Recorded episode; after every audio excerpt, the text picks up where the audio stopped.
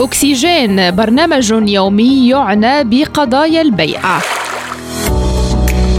وقفة عند ظواهر تخل بالتوازن الطبيعي للأرض. أكسجين نافذة خضراء على إنجازات ومبادرات لحماية كوكب الأرض. مستمعي ريم راديو أهلا بكم في حلقة جديدة من برنامجكم اليومي أكسجين تمثل التربية على البيئة. أساس المهمة التي أخذتها مؤسسة محمد السادس لحماية البيئة على عاتقها منذ إحداثها.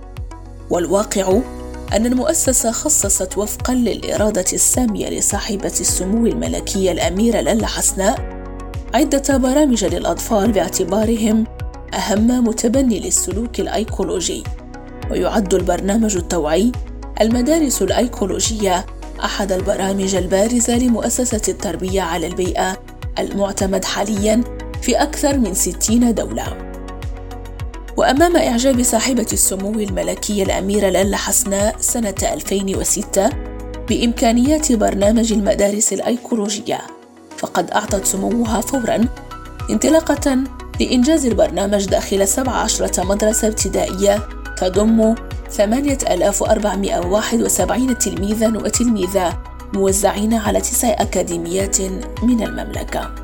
وللتعميم التدريجي للبرنامج بالمؤسسات التعليمية الابتدائية وقعت اتفاقية شراكة بين مؤسسة محمد السادس لحماية البيئة ووزارة التربية الوطنية في 24 أبريل 2010 بمناسبة الاحتفال بيوم الأرض تحت الرئاسة الفعلية لصاحب السمو الملكي الأمير مولاي رشيد وصاحبة السمو الملكية الأميرة الجليلة لالا حسناء ويهدف هذا البرنامج الدولي إلى ترسيخ التربية البيئية في المناهج المدرسية ويتيح للتلاميذ ومختلف العناصر الفاعلة بناء مشروع بيئي عملي في محيطهم وهي تجربة حية تسمح لهم بالتعبير والدفاع عن السلوكيات وأنماط الحياة التي تحترم البيئة.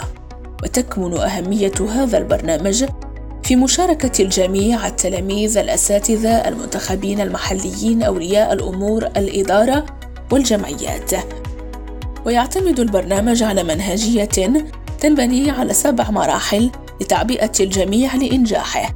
ويقترح الاشتغال على خمسة محاور رئيسية منها تدبير النفايات الاقتصاد في استهلاك الماء والاقتصاد في استهلاك الطاقة والاهتمام بالتغذية والمحافظة على التنوع البيولوجي. إلى هنا نصل لختام حلقة اليوم بقية أوقات ماتعة أتمناها لكم رفقة برامجنا على إذاعة الأخبار المغربية. دمتم في رعاية الله. السلام عليكم.